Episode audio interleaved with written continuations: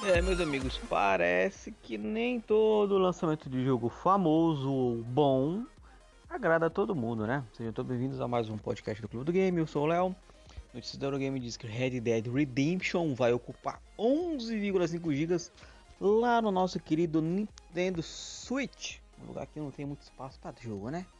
Mas a matéria diz assim: depois de múltiplos rumores, a Take-Two Interactive e Rockstar Games confirmaram a nova versão do Red Dead Redemption o primeiro jogo, hein, gente?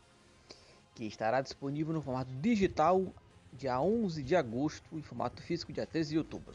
Por 49,99 euros no PlayStation 4 e Nintendo Switch.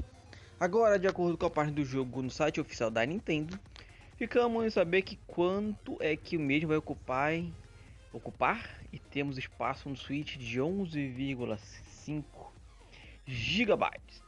Esta versão específica do jogo inclui não só o jogo base, mas também uma expansão da Undead Nightmare. É, né? DLC, DLC, né? DLC que rolou lá no Red Dead Redemption 1, no primeirão. Aí todo mundo falando que pô, lascou o jogo, só deram uma garimbada no jogo, vão lançar de novo, comprar por preço cheio, não sei o que. E meus amigos, sempre falo para vocês isso aqui é o um mundo onde as pessoas que fazem joguinhos precisam ganhar dinheiro. É assim que funciona, é assim que esse mundo continua a funcionar. Senão, se não ganhar dinheiro, não vai, gente. Não faz. É simplesmente assim.